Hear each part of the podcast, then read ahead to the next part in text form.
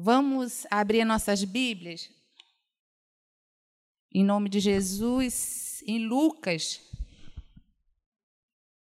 Evangelho de Lucas, capítulo 15. Vai ser apenas três versículos, 8 ao 10.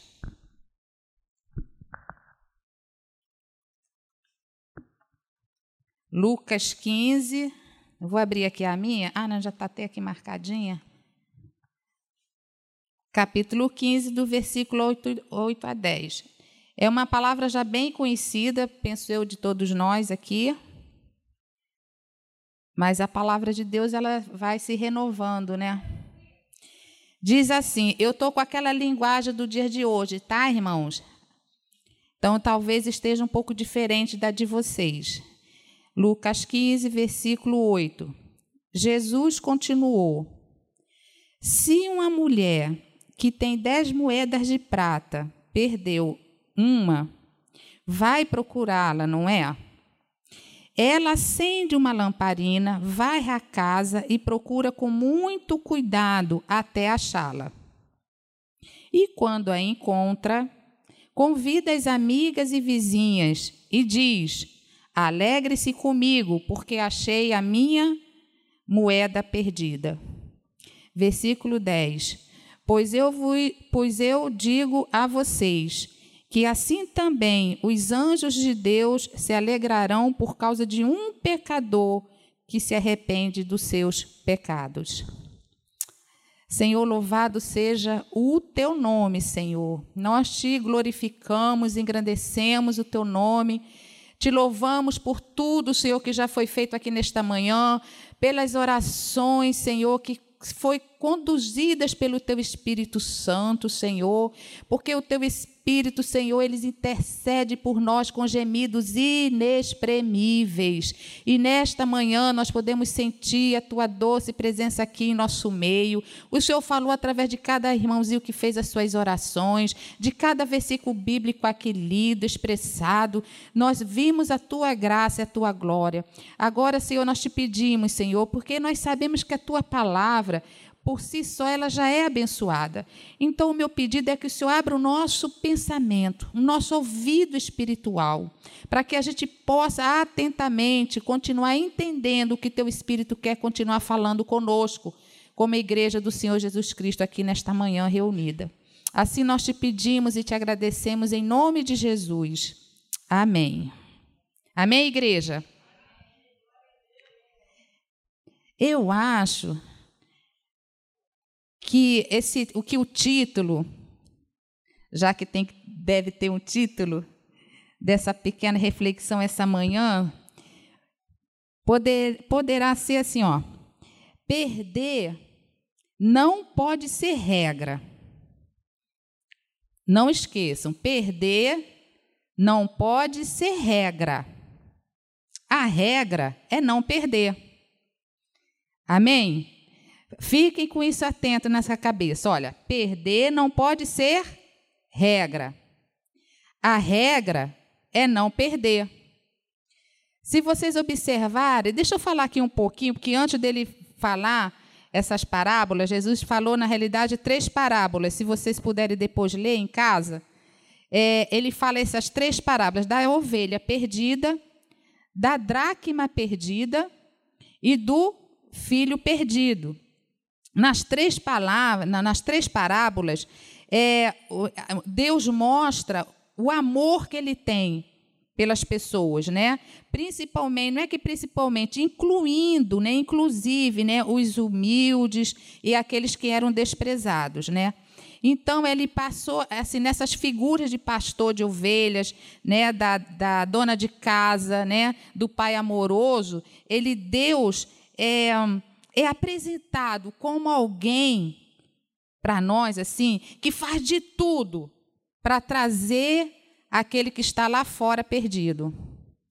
Agora essa manhã eu queria conversar com vocês aqui, dividir aquilo que o Espírito Santo Deus tocou no meu coração sobre esses dois versículos, principalmente o 8 e o 9. Nesse versículo 8, quando ele fala assim, ó, de perda, quando ela fala assim, se Se perder. Ela tinha dez dracmas, não é isso, a mulher? Aí no versículo, se vocês observarem na Bíblia de vocês, vai estar escrito assim: se perder, esse se perder, ele está condicionado. Não significa que, ele é, que ela é obrigada a perder. Ou seja, se por acaso eu perder, caso eu desanime, caso eu pare de buscar, caso a gente fique cansado. Ah, eu oro já tantos anos pelo meu filho, não tenho visto nada acontecer. Caso você perca, caso. Então, não é, é condicionado. Se eu perder, caso ela perca, foi no caso ali dessa parábola, ela perdeu uma dracma, correto? Mas é condicionado. Então, se é se perdeu, quer dizer, há uma possibilidade de perda. Mas não significa que seja uma regra, mas há a possibilidade de se perder. Para não se perder, eu entendo que eu preciso vigiar. Para a gente não perder alguma coisa, a gente tem que estar o quê? Atento, não é isso? A gente tem que estar vigiando para não se perder. Ela fala, eu anotei aqui alguma coisa que eu, eu achei muito interessante, que é no sentido do desgaste mais emocional. Sabe quando a gente fica desgastado emocionalmente? Parece que a gente vai dando assim um cansaço, né? Um desânimo. Puxa vida, Senhor não tem ouvido as minhas orações, porque a gente cria, começa a criar expectativa sobre aquilo que nós oramos. E às vezes nós queremos que as coisas aconteçam no, no já, no imediato. Só que o tempo de Deus, ele não é o meu tempo. Ele é o tempo dele, não o nosso, porque ele trabalha de formas diferentes, né? E ele faz com que as coisas aconteçam do modo certo. Nós é que atropelamos tudo pela nossa ansiedade, né? Então, essas orações, né, na nossa vida, quando a gente começa a orar pelos nossos filhos, eu digo sempre nossos filhos por, por mim, porque eu oro pelos meus dois filhos, pela salvação deles, assim como eu penso que pode ser que tenha aqui alguma mãe que ainda esteja orando pelos seus filhos, mas tem aquele esposo que ainda ora pela sua esposa, que ainda não teve um encontro com Jesus, pelo sombrio, pelo irmão, pelo parente, pelo amigo, não é verdade? Porque nosso desejo é que o evangelho, é que Jesus alcance essas almas, né, essas vidas, para que eles venham experimentar aquilo que nós temos experimentado no decorrer da nossa vida, da nossa, do nossa comunhão com Deus. Então, é, eu oro tanto tempo né, e começamos a desanimar quando a gente não vê as coisas aparentemente acontecendo.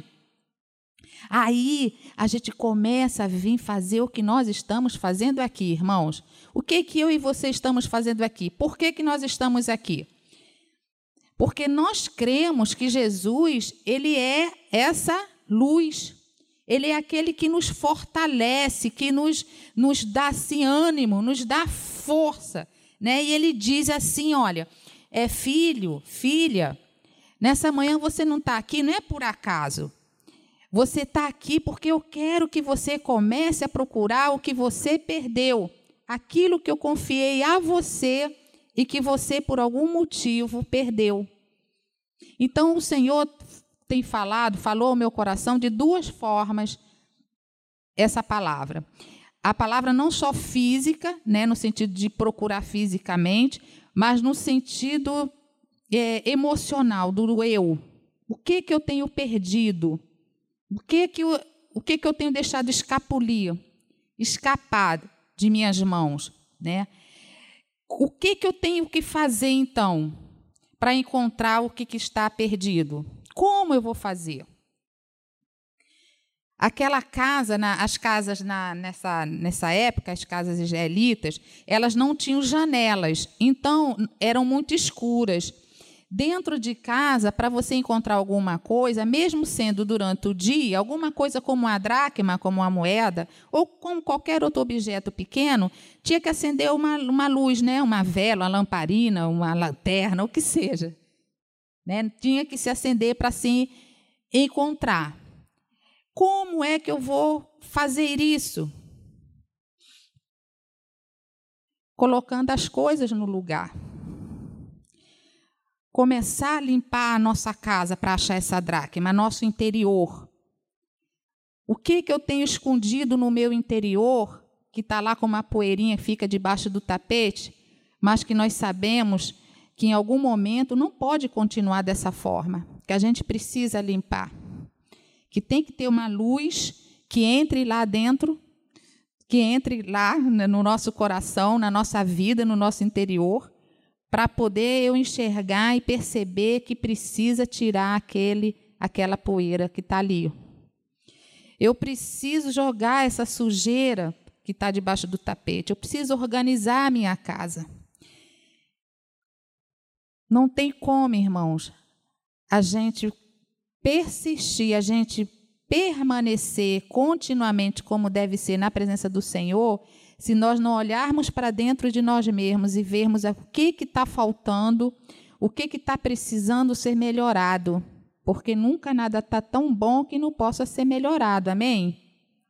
Então a gente precisa descobrir o que, o que, que eu tenho que fazer? Iluminar, buscar Jesus, que é o que você está fazendo aqui hoje, o que eu estou buscando aqui. Senhor, nós somos falhos, mas eu preciso da tua presença em minha vida para poder o Espírito Santo me conduzir de tal maneira que eu possa perceber, enxergar, ver aquilo que precisa ser melhorado. O que está dentro de mim? O que, que eu deixei de fazer? Fique com, essas, com essa pergunta, que lá no versículo mais para o finalzinho, nós vamos, o Espírito Santo de Deus vai conduzir melhor. Aí no versículo 9, diz que ela começou a reunir, ela reuniu, depois que ela achou a dracma, ela reuniu as amigas e as vizinhas. Então, primeiro ela convoca as amigas, certo? Vamos, igreja. Primeiro ela convocou quem? As amigas. Depois ela fala com quem? Com os vizinhos. Isso. Então ela significa, dá a entender que ela é uma pessoa que ela tem bom relacionamento. Porque se ela tem amigas, se ela tem amigos, né, é uma pessoa que se relaciona bem com os outros.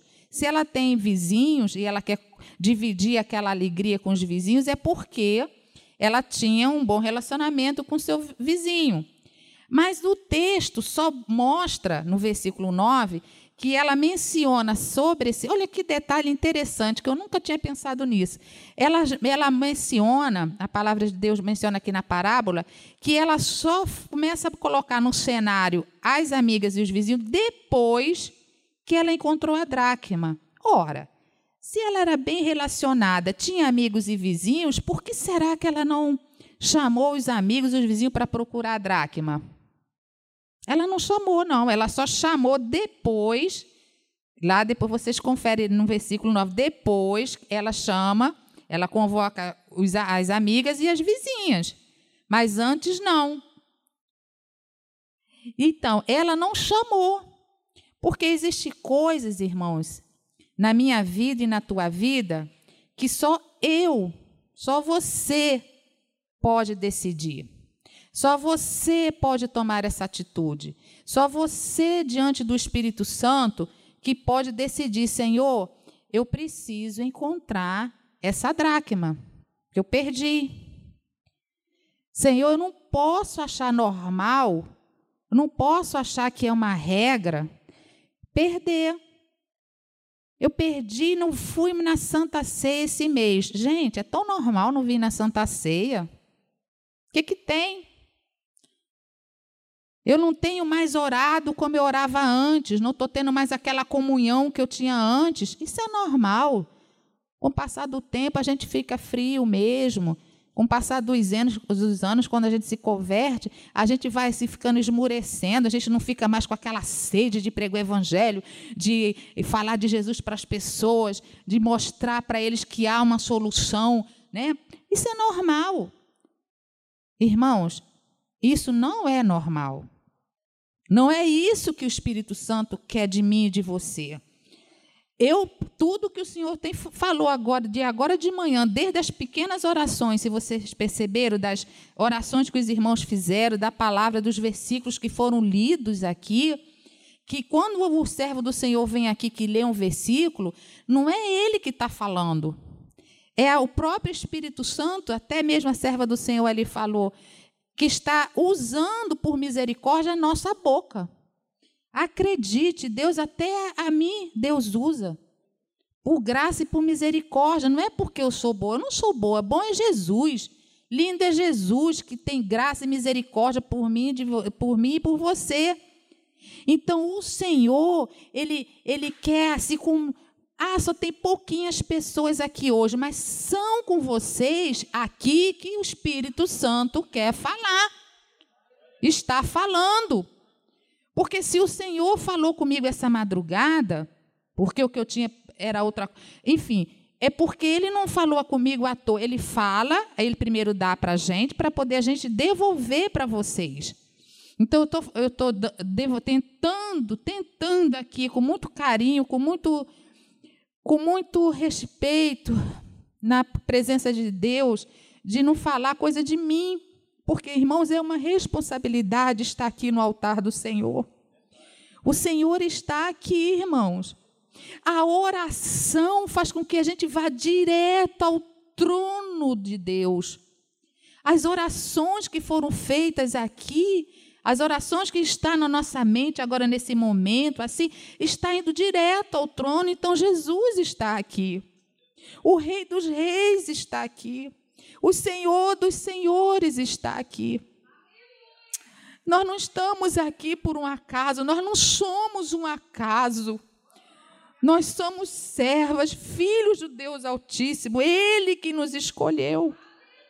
É um privilégio muito grande, meus irmãos. Aleluias, aleluia, Senhor. Esse perder não pode ser uma regra, meus irmãos. Nós não podemos perder essa essência do Espírito Santo, não podemos perder aquela ternura que o Senhor nos dá.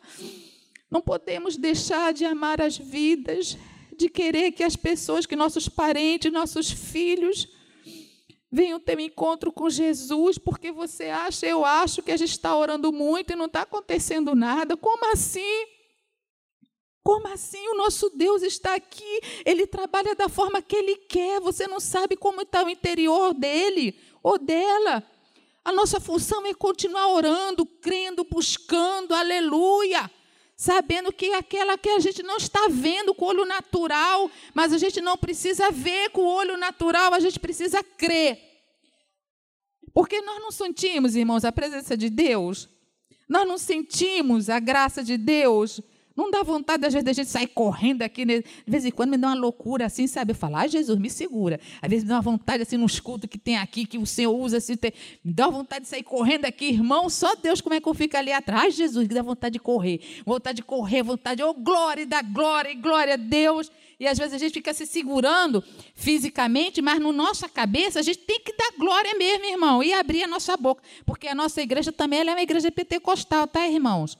Pode dar glória, pode dar glória a Deus, pode dar aleluia, pode dar louvado seja o nome do Senhor. Aleluia. Deixa eu ir aqui. Aí, deixa eu ver se eu me perdi aqui.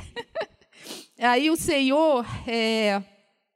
então, continuou falando no meu coração que tem essas coisas, momentos na nossa vida, na nossa casa, no nosso interior, que tem que ser atitude minha, atitude sua, atitude nossa.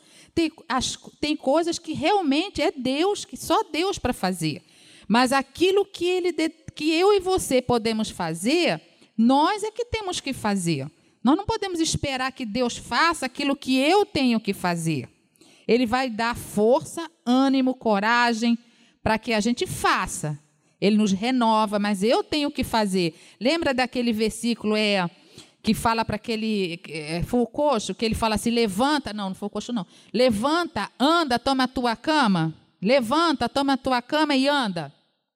Irmãos, levanta, toma a tua cama e anda. O Senhor falou para mim, Iranilda, levanta, Iranilda. Toma a tua cama, minha serva, e anda. Eu te dou as ferramentas. Quais são as ferramentas que nós temos, irmãos? Olha a ferramenta.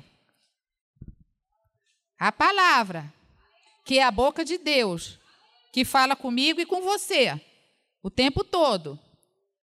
A oração, que a oração ela faz com que a gente chegue ao trono de Deus sem precisar de intermediários. Olha que coisa linda. Nós já falamos direto com o Pai. Por causa de Jesus Cristo, nós podemos, nós tem, ganhamos, recebemos essa graça de falarmos direto com o Pai. Então a gente tem que nós precisamos tomar atitude e decisão nós temos que tomar a nossa decisão, a nossa atitude. Não é o seu parente, não é o seu irmão, não é seu marido, não é sua esposa, nem é Deus que tem que fazer o que você tem que, que tem que ser feito por mim, que tem que ser feito por você. Vamos ficar com isso na nossa cabeça. Então a gente não deve per perder essa comunhão com o nosso Deus. Nós não devemos achar normal ter o desejo de vir à casa do Senhor, tomar a ceia do Senhor. Nós não podemos achar normal o desejo de vir na casa do Senhor quando sempre que é essa oportunidade de estar aqui na, na congregação de manhã. Olha quantas cadeiras. Né? Nós somos o que? Privilegiados, porque nós conseguimos ouvir atentamente o Espírito Santo e conseguimos nos levantar e estar aqui para glorificar o nome deles. Então, irmãos, a regra realmente é não perder. Mas se perder essas perdas que a gente tem no decorrer da nossa caminhada com o Senhor, a gente pode recuperar e devemos recuperar através de Jesus, né? Estou cansada de orar. Nós oramos, eu me lembro que eu e a minha irmã, nós oramos durante 18 anos pela conversão da nossa mãe. 18 anos, irmãos, a gente ficou orando, pedindo a Deus graça e misericórdia para que Ele alcançasse a nossa mãe. A gente não tinha uma vida fácil. Nós éramos adolescentes, como vocês, a maioria de vocês sabe, nós nos convertemos ainda pré-adolescentes. A minha irmã com 12 anos e eu com 13. E nós tínhamos um padrasto.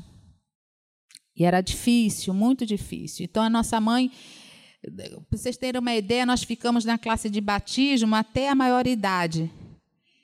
A minha irmã com a irmã Albertina e eu com a Brasilites, para poder a gente ter autorização para ser batizado, porque a nossa mãe não autorizava. Então nós tivemos que ficar, ficarmos anos na classe de batismo até a maioridade para que a gente pudesse descer as águas para dizer para o mundo que a gente estava reconhecendo Jesus Cristo como o Senhor, mas nós não desistimos de orar pela nossa mãe. Embora ela rasgasse as nossas togas, que às vezes ela deixava, autorizava e chegava na última hora, ela rasgava as togas do batismo. Embora ela rasgasse, rasgou a Bíblia da minha irmã, a Bíblia branquinha, que a minha irmã ganhou.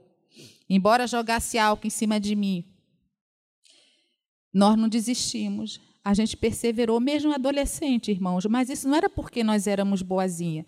É o Espírito Santo de Deus que, com gemidos inexprimíveis, intercede por nós, por mim e por você.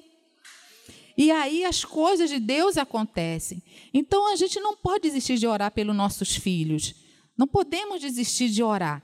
A mamãe ela é uma serva de Deus, uma mulher cheia do Espírito Santo de Deus, uma mulher que respira Jesus. Quem conhece sabe como a minha mãe é uma pessoa, meu Deus, muito maravilhosa, que tem uma comunhão, uma, uma, uma relação tão linda com Jesus, que é até difícil a gente falar a gente conversa intimamente com alguns, porque nem todo mundo acredita do jeito que ela fala, do jeito que ela conversa com Deus na janela e como Deus responde a ela. Irmãos, só Deus faz essas coisas, irmãos. Como é que pode uma mulher que era totalmente contra o evangelho, que preferia ver as filhas de todas as maneiras ruins que vocês possam imaginar, do que elas serem crentes, e elas terem, e ela hoje em dia, 18 anos depois, elas ter esse encontro lindo com Jesus, que não dá para me contar aqui agora, e ser essa mulher. Só Jesus, irmão, Jesus é lindo. Então, da mesma forma que ele fez com a minha mãe, ele vai fazer com os meus filhos, com os seus filhos, por, a, por os seus irmãos, por o seu parente, pelo seu amigo. Nós não podemos desistir, nós não podemos nos sentir perdendo aquele ânimo, aquela esperança. Não permita isso, eu não posso permitir isso. Perder o ânimo perder as forças, porque o Senhor ele vem e renova nossas forças, né? Em nome de Jesus, já estou acabando. Aleluia. Aí, muito bem, lá no 9 ela começa a falar, e por isso, vocês entenderam, igreja, o porquê da, dela, dela não ter chamado as amigas, os vizinhos? Aqui o, o paralelo que eu fiz, amém? Glória a Deus. Porque, às vezes, irmão, por exemplo, quem passava lá na casa, passava na calçada, não percebia que lá estava sem luz, que lá estava muito escuro. Lá não tinha janela. As casas israelitas não costumavam ter janelas. Às vezes as pessoas passam e vê aquela casa bonita, aquela fachada bonita, mas não sabe que ali dentro se perdeu uma dracma, né? Não tem como perceber. Então as pessoas veem do lado de fora como é que está a nossa casa, como é que está dentro de mim. A pessoa olha assim, poxa, a Iranilda está ótima, está muito bem. Mas só quem sabe o meu interior é. Só o Senhor conhece o teu interior. Só o Senhor conhece a tua casa realmente. Só Ele sabe as poeirinhas que estão precisando sair para que a gente volte, para que eu e você possamos voltar, como alguns dizem, ao primeiro amor, não voltar a ter aquela força, aquele ânimo, aquela vontade, aquela coragem, aquela né, determinação. Então, às vezes, a fachada é bonita, mas o Senhor, Ele quer que a gente olhe para nós mesmos, para dentro de nós mesmos, e fale assim: olha, eu estou aqui, eu quero limpar, acende a luz. Jesus, Ele é a própria luz. Ele está aqui para acender essa luz dentro de mim e de você, para poder nos dar aquele ânimo, né? E a gente começar a trabalhar isso. Porque às vezes a gente começa a achar que tudo é normal. E não é, irmãos. Não é uma regra. Isso ficou claro, igreja? A necessidade que eu e você temos de nos, não nos conformar do jeito que está. Ai, o meu filho ele não, não se converteu ainda, mas ele é tão bonzinho. É um menino bom. Não mata, não cheira, não rouba. É um menino bom. Aí vai se conformar? A bondade salva, irmãos? Então, vamos ficar ligadas.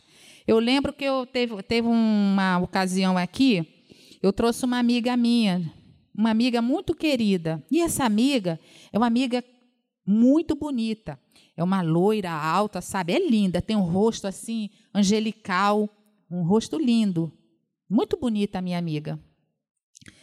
E ela veio aqui para o culto porque ela estava querendo se matar, estava querendo se suicidar porque ela descobriu, isso nos anos 80, que ela estava com AIDS. E, na ocasião, era um desastre isso, porque ainda não tinha cura. Ainda não tinha os coquetéis que hoje nós temos, né? não se tinha. Teve AIDS, você é morte certa.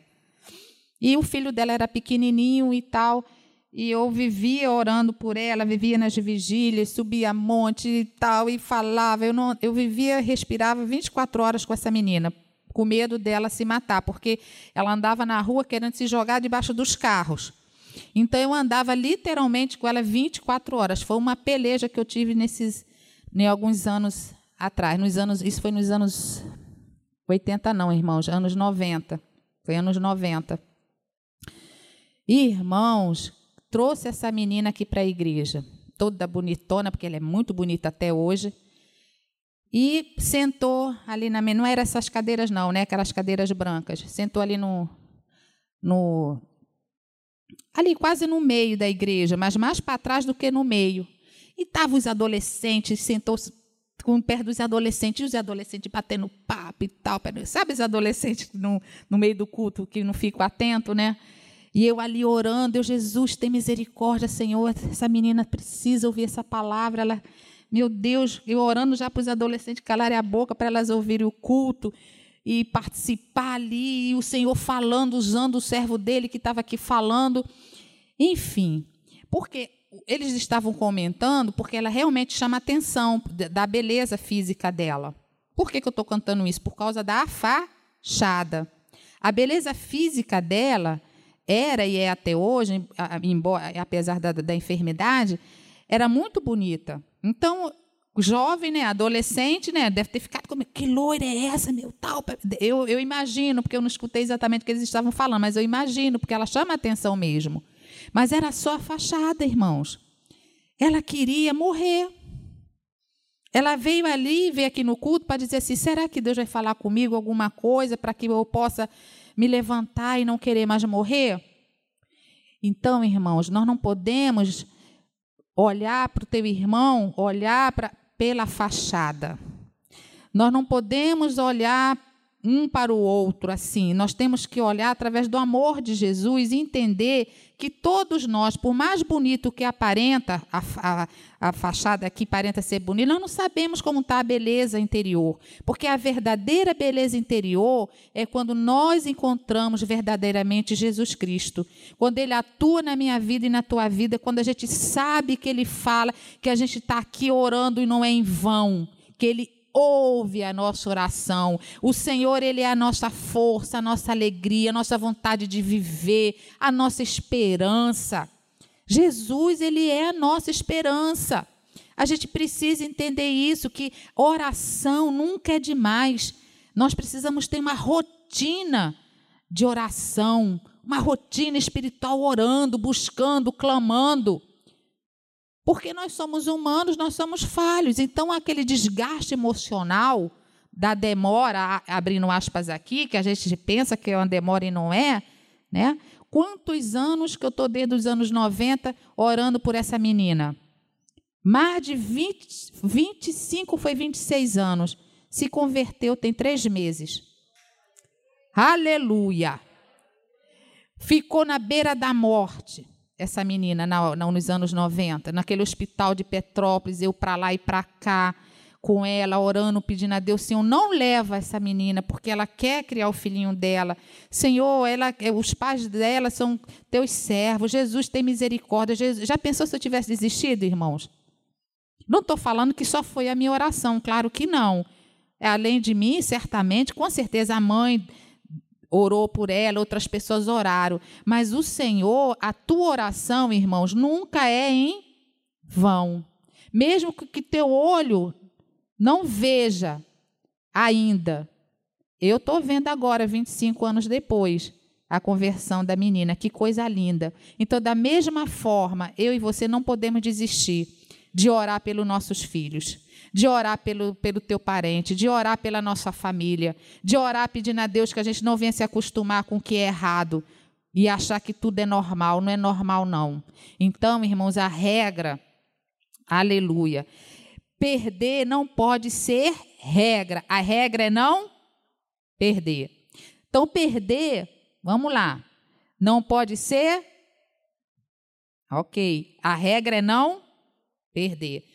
Mas nós sabemos que se perder alguma coisa, alguma dracma, nós temos quem? Que é a nossa luz. Jesus, ele é a nossa luz que nos ilumina e guia para o nosso caminho, né? Guia o nosso caminho para a gente não errar.